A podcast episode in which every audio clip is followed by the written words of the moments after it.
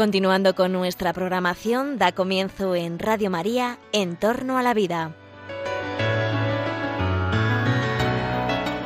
Un espacio dirigido por Jesús San Román.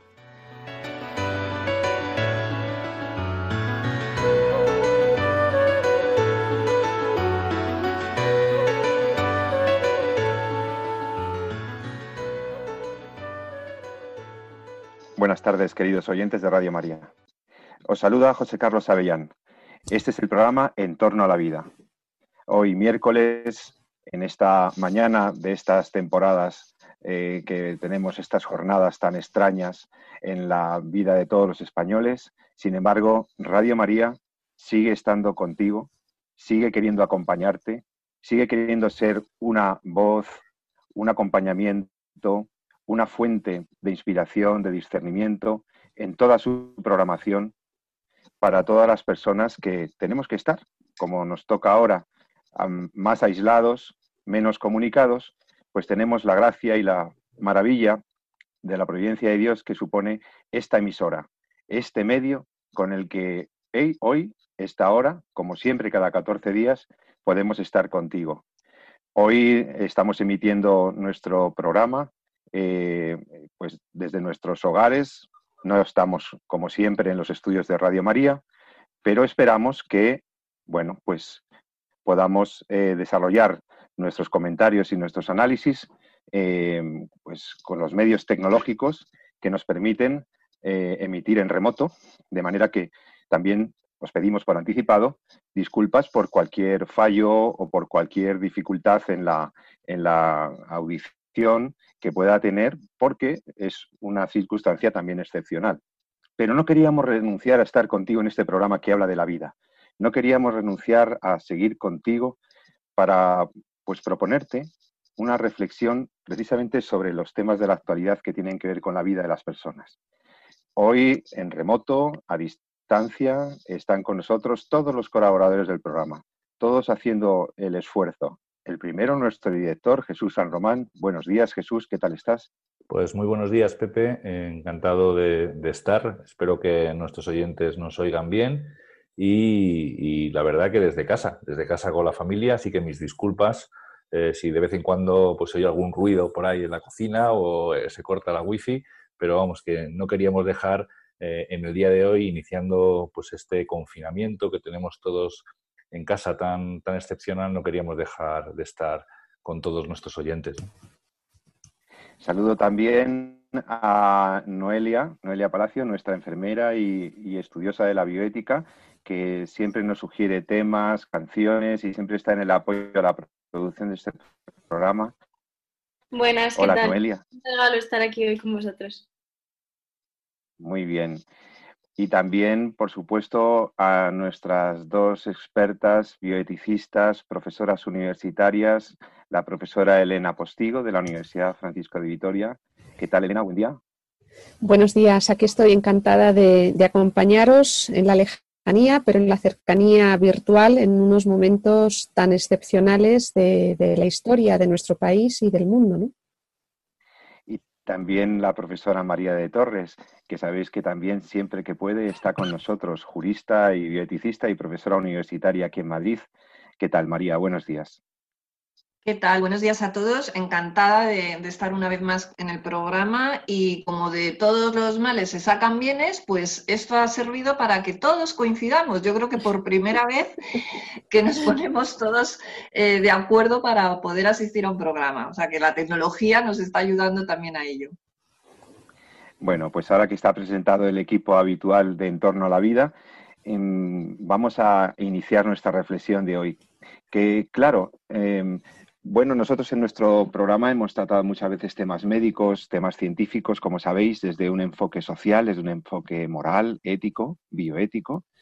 Y hoy, lógicamente, con la actualidad de la pandemia del coronavirus, pues nosotros también teníamos que hacernos eco de esta situación, pero como ya tenéis muchos programas y muchas fuentes de información sobre los aspectos médicos, eh, incluso de, vida social y de normativas y demás, nosotros queríamos abordarlo desde otra perspectiva.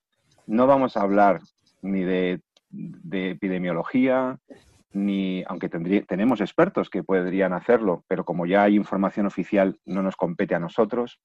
Tampoco vamos a hablar desde el punto de vista del control social o jurídico de la pandemia, porque también hay otros programas y otros medios para informarse sobre ello. Hoy lo que queremos hacer contigo una reflexión sobre lo que significa para la persona la vida social, lo que significa para la persona una circunstancia como la que estamos viviendo. Nuestro contexto, nuestra sociedad, es una sociedad eh, que probablemente ante estas circunstancias especiales descubre facetas de la persona y de la propia personalidad y de la vida en, sociedad que normalmente damos por supuestas o en las que pues no caemos en cuenta. Eh, la sociedad en la que vivimos, particularmente en Occidente, es una sociedad que se ha caracterizado por intentar resolver todas sus necesidades materiales, por una cuasi veneración de la ciencia y de la tecnología como un poder eh, supremo que solucionaría todos nuestros problemas, y por una sociedad preñada de un cierto individualismo, en el que cada uno va un poco a lo suyo. Creo que son rasgos de una sociedad que ahora, de manera palmaria, de manera patente, eh, nos da de bruces contra la realidad. Creo que mm, el otro día lo hablaba con un familiar mío, creo que la, fijaos, la situación que estamos viviendo nos pone de frente a considerar y a reflexionar sobre quiénes somos, sobre nuestra condición, sobre cómo somos seres frágiles, cómo somos seres que necesitamos de los demás, cómo somos personas que no podemos vivir sin otros y cómo eh, muchas veces damos prioridad a otras cosas que no son las importantes. De repente encontrarte enclaustrado, ciertamente confinado con los tuyos, sin apenas poder saludar ni a tus vecinos, eh, teniendo que relacionarte por, otros medios extraordinarios, nos pone de frente ante nuestra fragilidad, ante una mm, conducta o unas costumbres que demasiadas veces nos alejan de los demás y que nos han hecho, pues, mm, bueno, pues ver la necesidad de la comunicación, de la solidaridad y de redescubrir el sentido de lo comunitario. Para enfrentar este virus para enfrentar esta situación, esta situación médica y social, están reclamando nuestros líderes que seamos más comunidad, que seamos responsables, que no pensemos solo en nosotros mismos. Pues de eso vamos a hablar. ¿Por qué? ¿Por qué? Eh, ¿Por qué es tan importante todo esto? Entonces, em, además, a la hora de afrontar situaciones como las, como las presentes, em, hay muchas perspectivas, ¿no? Hay una perspectiva de la cultura dominante que es, bueno, yo voy a lo mío, yo voy a resolver mi problema, y hay una perspectiva solidaria, comunitaria, que yo creo que es la que debemos hacer. Vamos a hablar un poco de en qué consiste esos, ese nivel del ser humano. Vamos a hacer un programa sobre las personas. Vamos a hablar de nosotros. ¿Por qué? ¿Por qué tiene sentido que eh, reflexionemos sobre eso? Porque si pensamos, si aprovechamos esta oportunidad podemos salir fortalecidos como seres humanos y como sociedad. Bueno, este era el, planteamiento, ¿no? Eh, ¿Por qué eh, debe salir de nosotros estos valores? ¿Qué valores deberían, aflorar ahora para salir de esta crisis? ¿Cómo podríamos eh, salir verdaderamente vencedores de esta crisis? Pues vamos a hablarlo con nuestros, quiero dar la palabra ya a nuestros compañeros y amigos. Eh, cómo se plantea la bioética una situación como la presente. ¿Qué rasgos de la antropología conviene sacar a la luz ahora, de la verdadera antropología? ¿Y qué visión de la persona defiende el cristianismo, defiende nuestra fe, que, son, que es tan importante ante una situación como la actual? Pues nada, está el todo en suerte. El que quiere intervenir, adelante. Pues me animo yo quizás eh, creo que has hecho, sí, has hecho una muy buena introducción eh, planteando cuál es, digamos, eh, lo que subyace desde el punto de vista antropológico, ¿no? que es esa vulnerabilidad intrínseca del ser humano, la fragilidad y al mismo tiempo su dimensión social. Dos, yo diría, características de la naturaleza humana. Lo que ha quedado de manifiesto en los últimos días, y creo que a la luz de todos de forma muy natural, sin necesidad de, teorizar, han sido justamente los principios de esa bioética centrada en la persona mm, que enunció en su día Esgrecha, el profesor Elio Esgrecha, pero que está además impregna toda la, eh, yo diría, todo el magisterio de la Iglesia en torno a la vida humana. El primero de ellos es la tutela de la vida y de la integridad de la salud de las personas.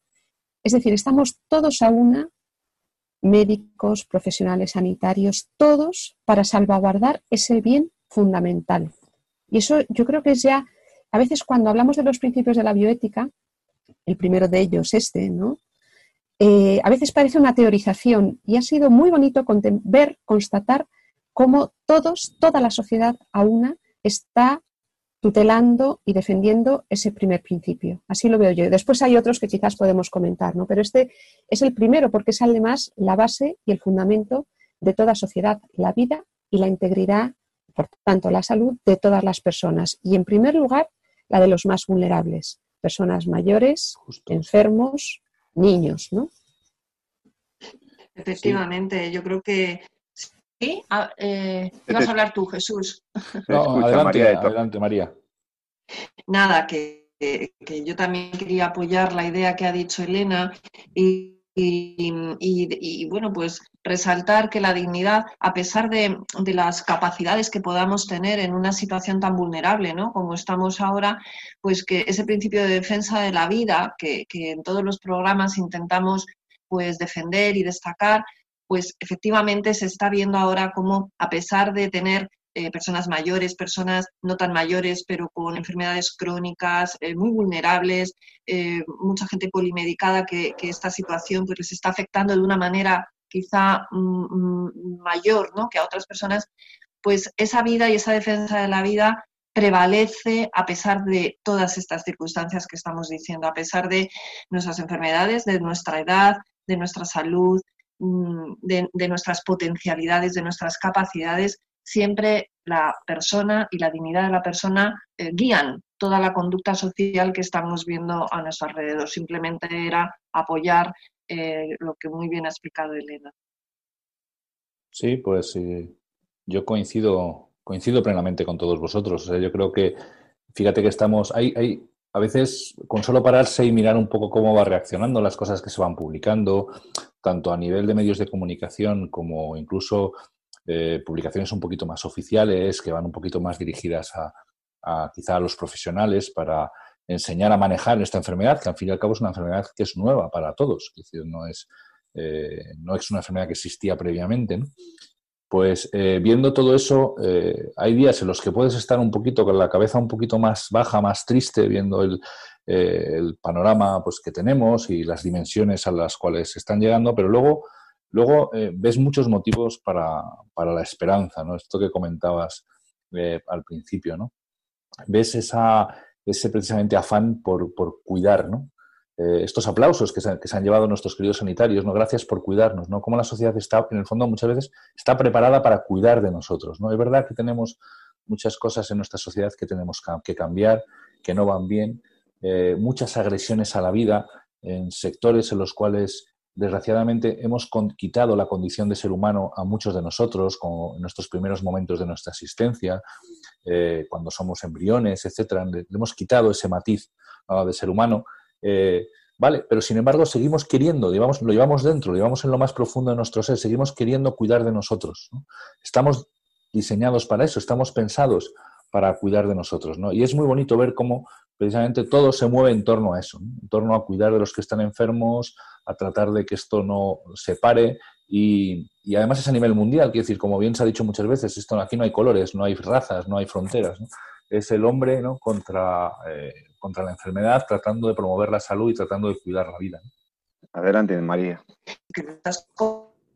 solidaridad es otro de los principios de la bioética personalista y que efectivamente eh, intenta eh, pues defender que, hay una alteridad, una alteridad social eh, y, que, que, todos nos ayudamos entre todos, y que no, vivimos solo para nosotros, ¿no? vivimos también para los demás y, eso es algo que, el ser humano pues, pues como dices tú, está diseñado para actuar de esa manera, ¿no?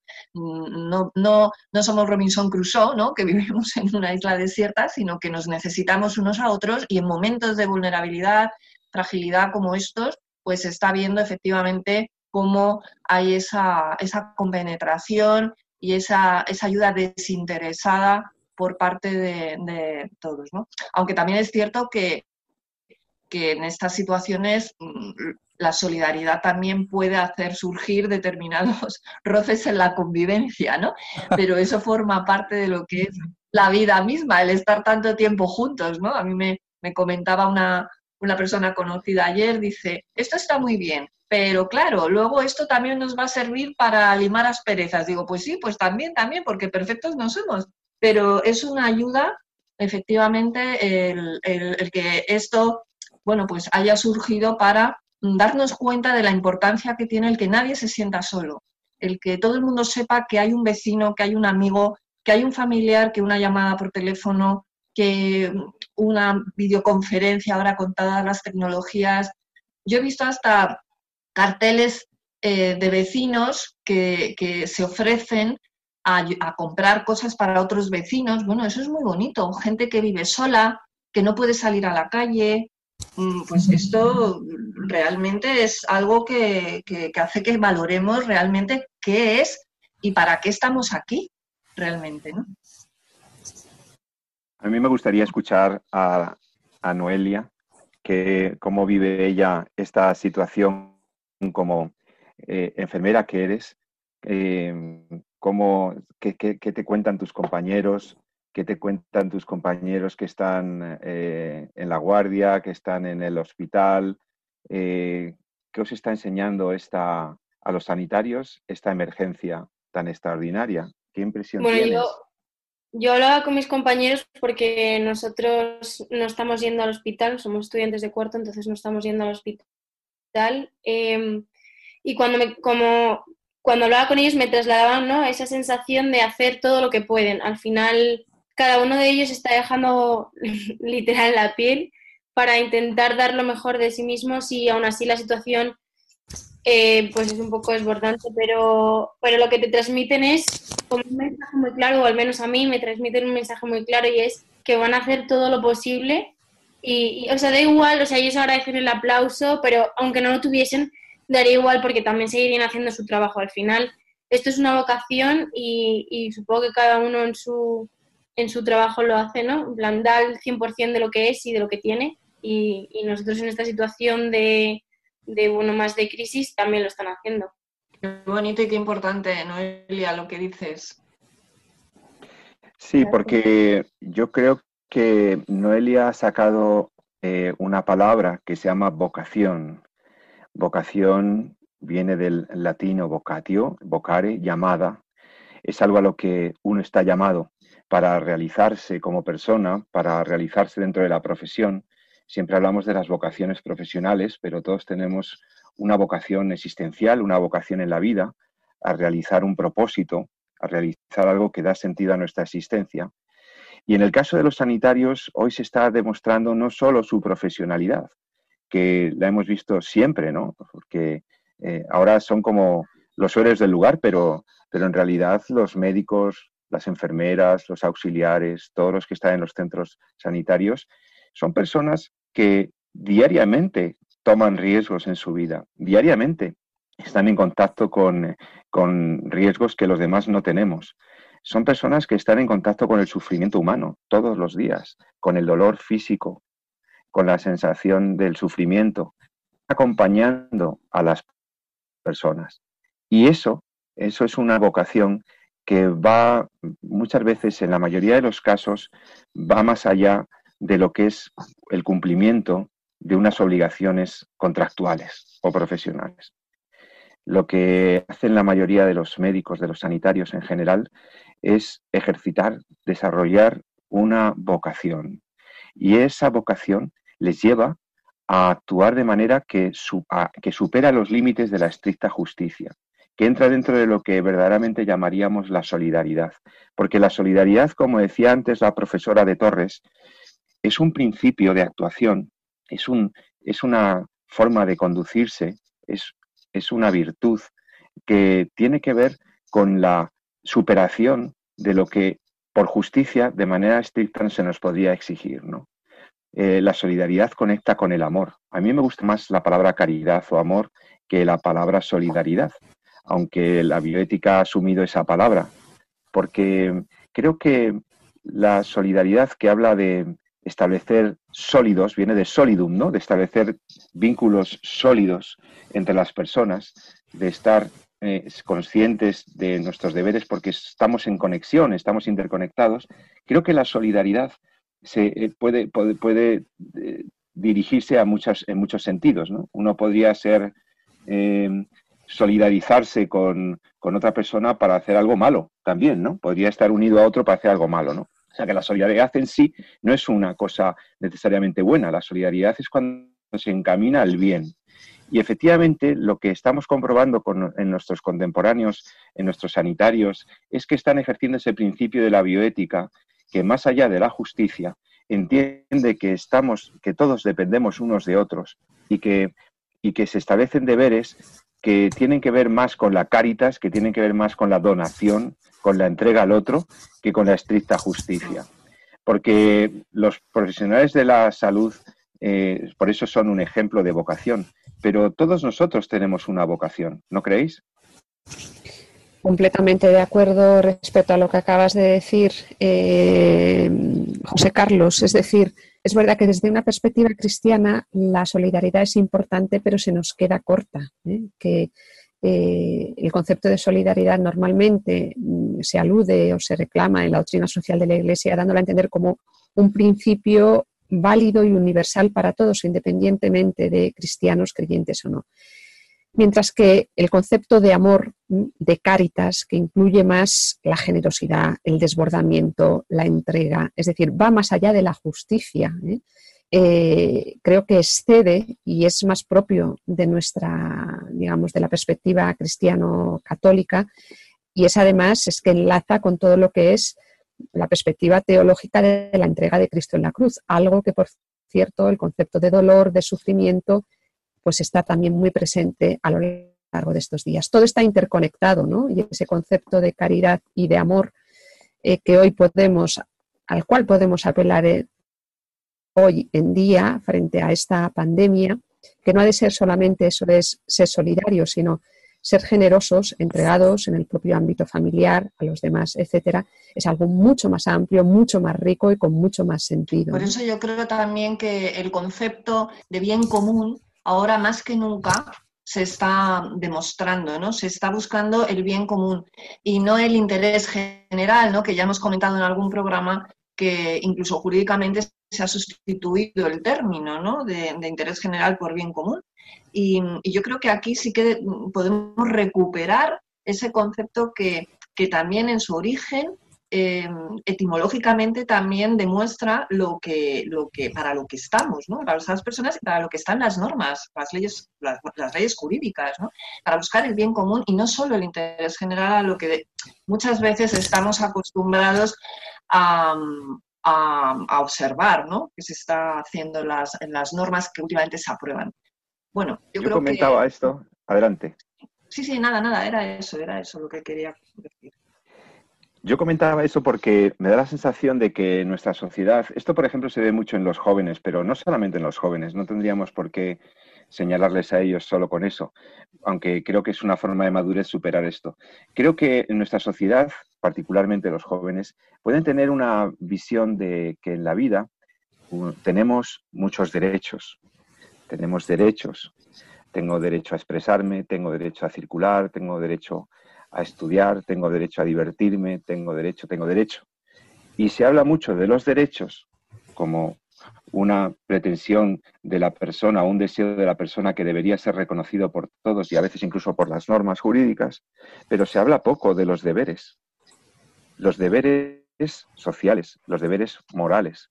Y creo que una de las cosas que podemos potenciar en una circunstancia tan extrema como esta es eh, intentar transmitirles a nuestros hijos, a nuestros jóvenes, a nuestros nietos, que además de derechos, todos tenemos deberes.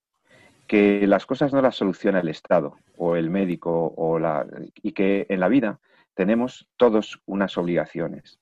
Creo que forma parte de la madurez personal el reconocimiento de los deberes. Hemos caído un poco en eso que el catedrático de la Universidad de Cádiz, Francisco Carpintero, decía en uno de sus libros. Este filósofo del derecho hablaba de la ideología de los derechos. Ideologizar la situación de derecho de ver, ¿no? señalando solamente la faceta de los derechos y olvidándonos de que todos tenemos deberes. Los deberes no solo son los que nos marcan las normas jurídicas, esos son deberes en sentido estricto que son de obligado cumplimiento y que alguien nos podría exigir de manera coactiva cumplir. Tenemos deberes jurídicos, sin duda, pero también tenemos una serie de deberes que brotan de nuestra condición social, que brotan de nuestra condición de personas. Por el mero hecho de ser persona, no solamente tengo derechos, también tengo deberes. Y esos deberes se enraizan con la idea que decía María de Torres muy acertadamente, de que vivimos en comunidad y que debemos deberes para con el bien común. Tenemos deberes con el bien común de las personas. Como, como consecuencia del principio de solidaridad está el de responsabilidad, efectivamente, con todo lo que tú estás diciendo. Es que uno de los principios que derivan del principio de solidaridad es el de responsabilidad. No tendría sentido el uno sin el otro. Sí, en el fondo, la verdad es que yo los que estoy escuchando eh, desde aquí, desde casa, en, mi sofá, con el portátil eh, abierto. Y eh, la verdad es que esta clase es una clase magistral de, los principios básicos de la biótica personalista. Hemos hablado del primer principio, el principio de respeto a la integridad de la persona. Hemos hablado del principio de subsidiariedad y de solidaridad, como el hombre está, aunque es digno en sí mismo y es un fin último, aún así está eh, inmerso en una sociedad a la cual también se debe y, se debe a ese bien común, a ese bien de todos, al bien de su hermano, al bien de su prójimo, y cómo el Estado tiene que velar, el estamento superior tiene que velar por que las personas de esa sociedad consigan alcanzar sus fines. Hemos hablado del principio terapéutico, que se conoce también así, aunque realmente sería el principio de totalidad, que es el que muchas veces usamos los médicos para poder sacar adelante en nuestros tratamientos la vida de, las personas. A veces tenemos que renunciar a una parte de la integridad física por salvar la vida del individuo. Y el principio que comentaba ahora muy bien María, el principio de libertad-responsabilidad, es decir, cómo esa libertad va unida a la responsabilidad. Bueno, pues ahí tenemos prácticamente los cuatro o cinco principios básicos de la biótica personalista. Por eso, yo creo que siguen permanentes algunas preguntas que nosotros podemos seguir hablando en nuestro programa. Y es, ¿por qué yo tengo que respetar ciertas normas? ¿Por qué se me impone esta eh, cuarentena, este confinamiento y por qué debería respetarlo? ¿Solo porque conviene para que yo no me eh, contagie? ¿Solo porque me lo exigen eh, el Estado español? Creo que sería muy bueno que todos hiciéramos una reflexión sobre la raíz de, nuestros, de nuestro deber de cumplimiento de este tipo de, normas, ¿no? ¿Por pues mira, desde el punto de vista clínico, que encaja perfectamente con lo que estamos diciendo, realmente la cuarentena no se explica por mi seguridad personal como individuo de no contagiarme, eh, que también, pero no es mi principal. El principal motivo de este confinamiento es por mi responsabilidad como eh, vector, por así decirlo, mi responsabilidad con mis conciudadanos. Es decir, eh, hay muchas simulaciones que están circulando ahora por las redes sociales respecto a cómo eh, se extiende el virus y una de las simulaciones más claras es cómo el virus se para mucho cuando todos nos quedamos en casa. Es decir, ¿por qué? Porque no lo movemos, ¿no? No lo movemos y por tanto el virus tiende eh, a, extenderse de una forma más lenta, permitiendo que los recursos sean capaces de atender a todos. Básicamente ese es, por así decirlo, en resumen, el argumento principal. Con lo cual, en el fondo, el que yo me quede en mi casa, que yo me quede en mi casa con mi familia, no es solamente una cuestión de mi propia seguridad, en el visto del sentido meramente individual, sino es un ejercicio de responsabilidad con eh, todos los ciudadanos que viven conmigo y con el sistema, eh, porque a mí me puede parecer que igual en mi casa eh, estoy muy aburrido y no hago nada, pero el que yo esté en mi casa permite que el sistema sea capaz de atender a todos. Al, bajar la curva, al disminuir la velocidad de crecimiento de casos, y eso permite a esos sanitarios a los que hemos aplaudido desde la ventana, les permite eh, eh, poder atender. A mí hay muchos compañeros que trabajan ahora mismo en unidades de cuidados intensivos en las que, que me dicen, sí, sí, me encantan los aplausos, pero por favor, aplaudirme menos y quedaros más en casa, porque eso a mí me permite precisamente tratar a los pacientes que van llegando. En el fondo es un ejercicio de responsabilidad con mi prójimo.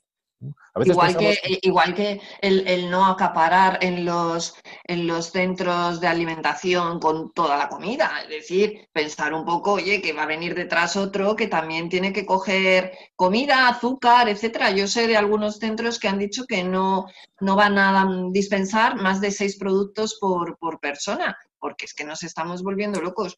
Es decir, eh, la responsabilidad también conlleva eso, lo que dices tú, además de quedarte en casa, como muy bien dices, y como médico además sabes la importancia que eso tiene, como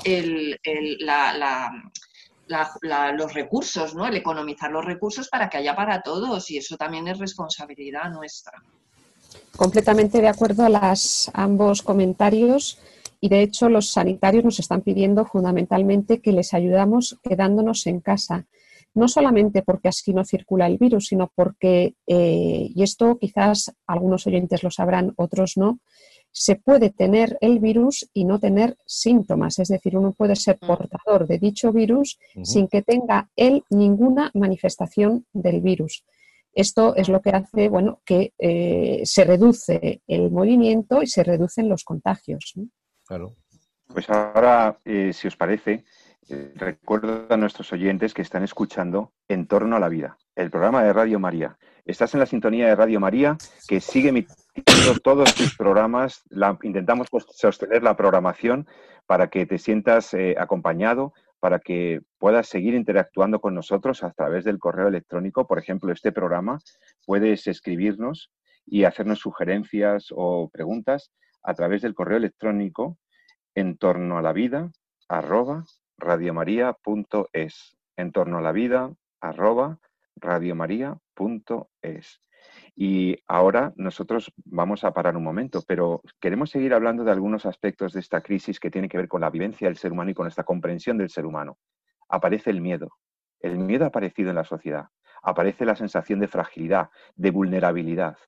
Nos creíamos todopoderosos con la ciencia y con la técnica, nos creíamos muy fuertes y este virus nos hace conscientes de nuestra vulnerabilidad y fragilidad.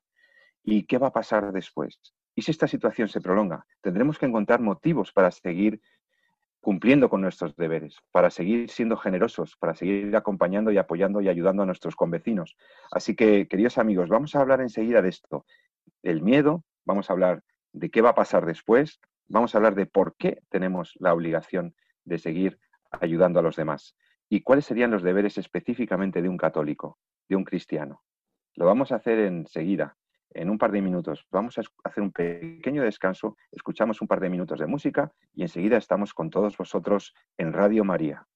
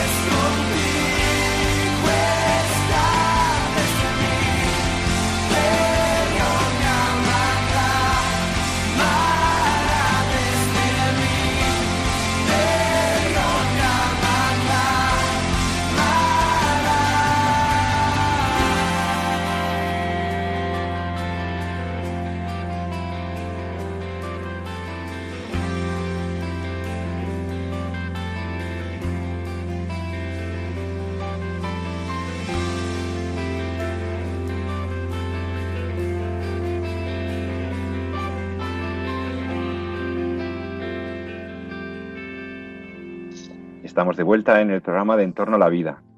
Eh, te habla José Carlos Avillán, que está acompañado en el remoto, en el seguimiento y en, de, esta, de este programa de Entorno a la Vida por nuestro director, el doctor Jesús San Román, y también por las doctoras María de Torres y Elena Postigo. Y también en todo el control técnico y ayudándonos con lo que pueda ser eh, la, la, producción de este programa, nuestra enfermera y bioeticista Noelia Palacio. Hemos estado hablando de un enfoque que quizá no se ha escuchado tanto en los programas eh, que hablan sobre nuestra situación de, de, de, pandemia, de crisis sanitaria, de crisis social. Bueno, antes de que se configure como una crisis social o una gran crisis económica, ha sido una pandemia, está siendo una pandemia. Y entonces surgió el miedo, y entonces surgió el que va a venir después, y surgió la conciencia de nuestra fragilidad. Y en este programa estamos hablando de cómo vivir como personas responsables, como personas solidarias, esta situación crítica. ¿Por qué les tenemos que decir a nuestros hijos? ¿Qué les, ¿Por qué yo tengo que hacer algo? ¿Cuál es la raíz de mis obligaciones? Eh, estaba hablando la doctora Postigo justo antes de la pausa, creo. Y es bueno, creo que el, que el, concepto ha quedado claro, ¿no? Sobre la importancia que tiene que cada uno asuma la responsabilidad que tiene sobre sí mismo, pero también de cara a los demás, con el deber de quedarse en casa. Quedarse en casa es un bien, es un bien que tutela la salud, la integridad y la vida no solamente mía y de mi familia, sino también de todo mi entorno, de los vecinos con los que me puedo cruzar, etcétera. Y esto es una responsabilidad que todos hemos de vivir en primera persona. Creo que podemos vivir este periodo, que no sabemos cuánto tiempo durará, de momento son 15 días, pero quizás son más, con paciencia, con eh, intentando ser responsables, haciendo el esfuerzo de estar en casa y de sembrar también en casa, digamos, un ambiente humano eh, cercano, porque pueden probablemente surgir más roces. ¿eh? También tenemos una responsabilidad en casa, quizás esta no, no es tan referida en torno a la, a la defensa de la, de la, vida o la tutela de la salud y la integridad, sino más bien hacer de este periodo que sea, un, no, que sea una ocasión, una oportunidad de crecimiento para todos y cada uno. Creo que esto también, desde una perspectiva eh, cristiana, es importante decirlo, que no nos contentemos con pasar los días, con trabajar mucho, sino que realmente sea una ocasión para acrecentar eh, otros aspectos de la vida familiar y social que quizás teníamos menos tiempo de cultivar. Doctor San Román, ¿cuál es la diferencia entre el miedo, la alarma y la responsabilidad personal? Uf, vaya pregunta que me... Que me... A ver, eh, en el fondo eh, son preguntas un poquito quizá un poco más filosóficas, pero el miedo yo creo que en, muchas veces en, en, psiquiatría lo clasificamos eh, como un trastorno de adaptación. Es decir, el miedo es normal, el miedo es cuando nos encontramos ante una situación que nuestro cuerpo entiende que no controla ¿no? Y que nos supone una amenaza, nos supone un peligro. Y es más, incluso genera una reacción, una reacción fisiológica como es pues, que se dilatan las pupilas, que aumenta la frecuencia cardíaca, que se dispara la adrenalina, etcétera, etcétera. Entonces, esto es un, va con nosotros, es un mecanismo de defensa, nos permite poner en marcha toda la serie de herramientas para enfrentarnos a esa situación que entendemos como un peligro. Con lo cual, no es malo tener miedo. Lo que sí es malo es eh, eh, dejar de entender que el hombre no controla todas las situaciones. Yo creo que eh, una de las cosas que comentabas nos lo está diciendo también esta realidad.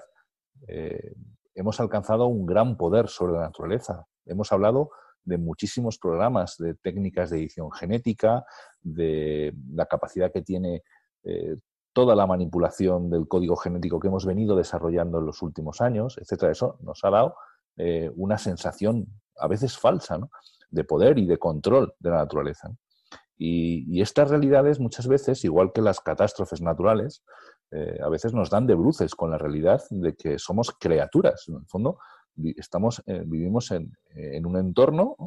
y, eh, y, un entorno que a veces es hostil ¿no? y que a veces tenemos, y tenemos que trabajar eh, pues, por llenar la tierra y someterla, ¿no? como, decía, como decía el Génesis.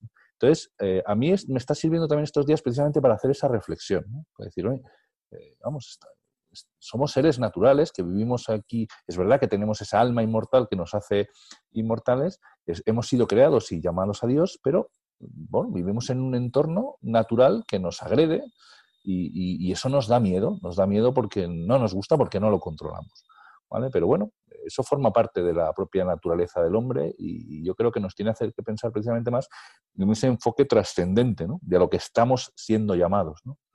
A mí me lo decían eh, algunas personas también en, esta situación, ¿no? Yo, tengo también padres mayores y tengo eh, familiares que, están enfermos, que tienen patologías previas, ¿no? Y es muy bonito ver precisamente cómo eh, hay muchos que igual son más de riesgo, porque mis padres evidentemente tienen más riesgo que yo, pero te dicen con mucha paz, bueno, estamos preparados, sabemos por qué estamos aquí, sabemos por qué hemos venido a vivir a este mundo, sabemos a lo que estamos llamados. ¿no? Y eso te, eso te da paz, en el sentido de que entiendes mejor lo que, lo que puede llegar a ocurrir. Entonces, al fin el miedo es precisamente ese estrés, ese trastorno de adaptación, ¿no? Es decir, estoy en una situación que no controlo y muchas veces tienes que mirar un poquito más allá, ¿no? Y luego lo que las siguientes preguntas que me hacías, pues el tema de la, de la responsabilidad, bueno, pues ya lo hemos, eh, lo hemos venido ya, lo hemos venido hablando, ¿no? Quiere decir, la, esa responsabilidad es precisamente la que nos, una de las herramientas que nos permite elegir bien, no, no solamente eh, la libertad no solamente poder elegir todo lo que podemos, ¿no? sino elegir correctamente. ¿no? Y esa reflexión para poder elegir correctamente nos la da muchas veces eh, esa, la responsabilidad de mirar en nuestro entorno ¿no? y quiénes somos, a dónde vamos y con quién vamos. ¿no? Que muchas veces decimos, nos hacemos las preguntas ¿no? de quién soy y a dónde voy. Y muchas veces no es solamente quién soy y a dónde voy, sino es también con quién voy. Noelia, ¿tú ¿Qué le dirías a la gente que está preocupada? Tú eres sanitaria, tú sabes cómo está trabajando tu gente y sobre todo eres católica, eres cristiana. ¿Tú qué le dirías a la gente? Bueno, yo qué le diría? Yo a, la gente le pido que se quede en casa para que deje a los sanitarios trabajar y a la gente que entiende de esto. Y, y, que, o sea, yo creo que se nos invita en este tiempo a vivir el desierto de la cuaresma de una manera muy, muy potente, ¿no?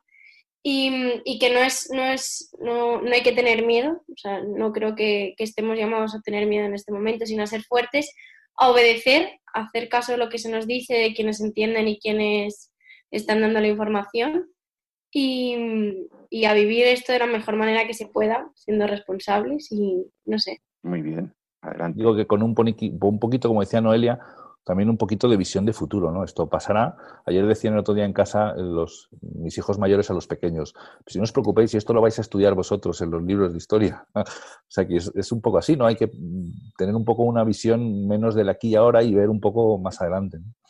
Creo que desde, desde nuestra perspectiva, efectivamente, no tener la mirada chata, sino tener puestas las luces largas. Todo esto tiene un significado también en la historia no solo de España, sino personal e individual de cada uno.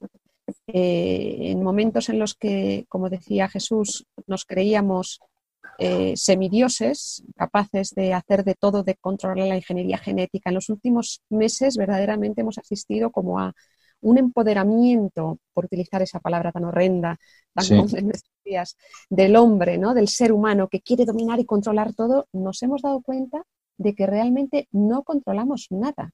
Y esta pandemia yo creo que nos va a venir muy bien, eh, entiéndanme lo que quiero decir, eh, nos va a venir bien para comprender los límites de la acción humana, la debilidad, la fragilidad humanas, que no somos nadie si no nos ayudan, si estamos ayudados, apoyados por las demás, por la familia, etcétera, y a tener y a fortalecer lo que son hábitos morales como son la capacidad de, eh, de resistencia, de ser generosos, de tener fortaleza, de... Es decir, yo creo que esto puede ser realmente, mm, por verlo en positivo, por sacar una, buena lección, eh, mm, salir reforzados ¿eh? como personas. Es verdad, vamos a vivir una cuaresma muy especial. Ojalá, ojalá llegue una Pascua en la que podamos ver la luz. ¿no? Yo creo que esto, eh, esta esperanza la tenemos que tener todos. Y además mm, quiero también subrayar el aspecto de la importancia de tenerla con humor. Creo que si no, este periodo va a ser muy duro. ¿eh? Fomentar el humor en familia, circulan cosas por las redes muy simpáticas. Tengo que reconocer que el español se es verdad.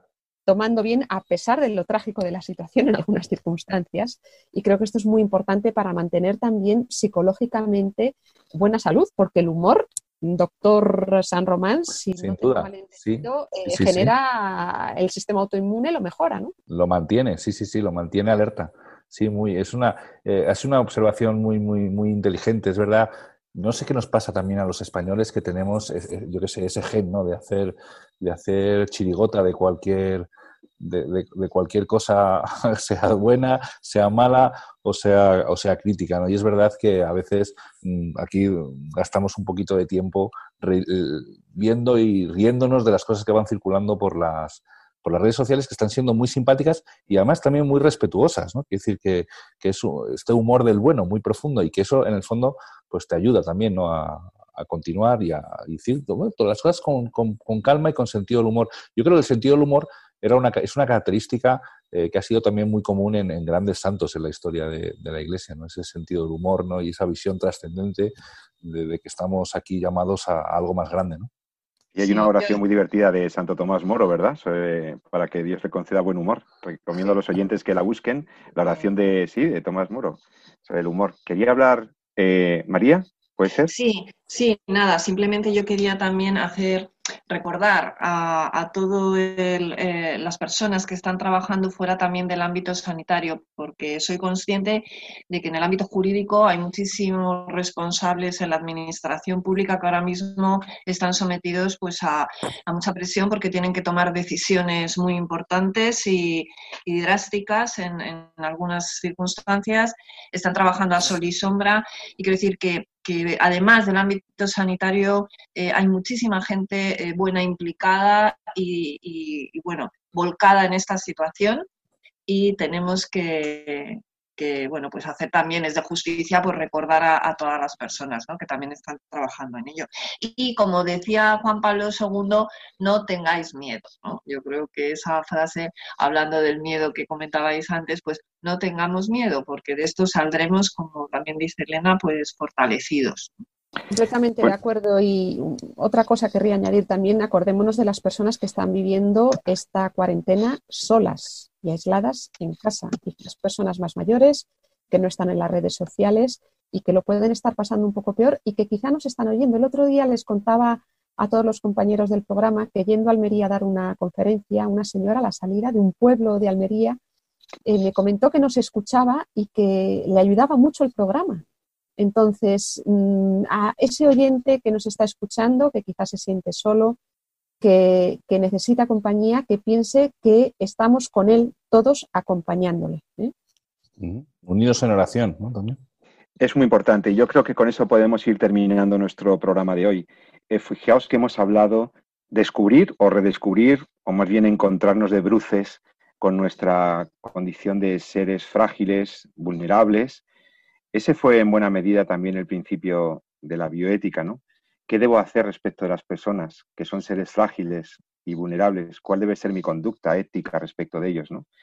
La conciencia de la eh, bueno, pues que el desarrollo tecnológico ponía en riesgo a las personas. Fijaos, ahora es, es una pandemia la que nos pone en riesgo y hemos sido eh, capaces en este, en este ratito que hemos estado con vosotros de hablar de palabras muy importantes. El sentido de la subsidiariedad, que significa que junto con los deberes que tienen las instituciones, nosotros como ciudadanos, nuestras familias, tenemos nuestros deberes y nuestras obligaciones para resolver este problema.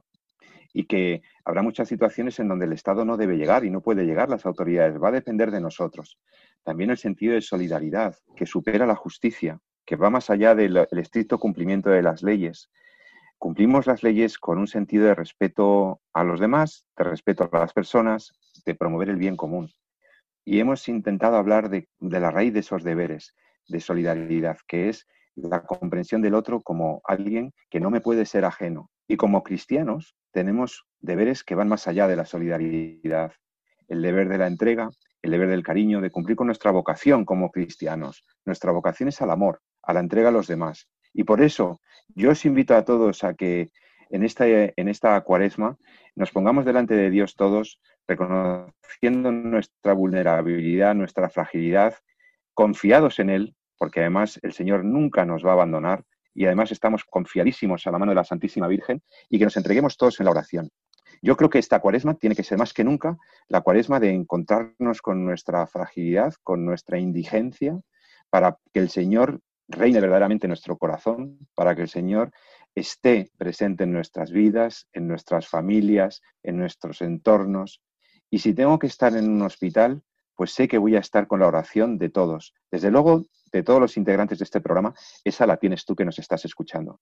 Queridos amigos, doctor San Román, doctora Apostigo, doctora de Torres, querida Noelia Palacios, queridos amigos, vamos a encomendarnos todos a la Santísima Virgen y vamos a, decirles a nuestros oyentes que si quieren podrán escucharnos dentro de 14 días de nuevo.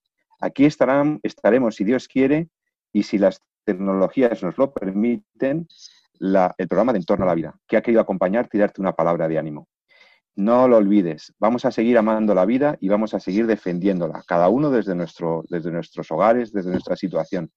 Ánimo con la familia, paciencia con los demás y con, las, con el respeto a las normas, que esto va para largo, amigos.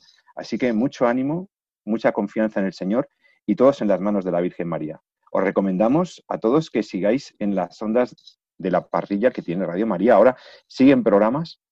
Estamos intentando salvar y mantener activos todos nuestros programas. Todos los voluntarios hacemos lo imposible porque sabemos que tú vas a estar ahí. Y eso es lo que da sentido a esta dedicación de voluntariado. Que Dios os bendiga a todos. Queridos amigos, muy buenos días.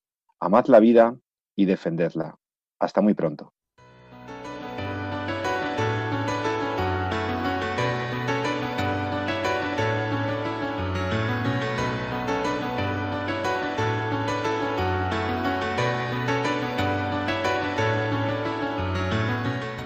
Finaliza así en Radio María, En torno a la vida. Un programa dirigido por Jesús San Román.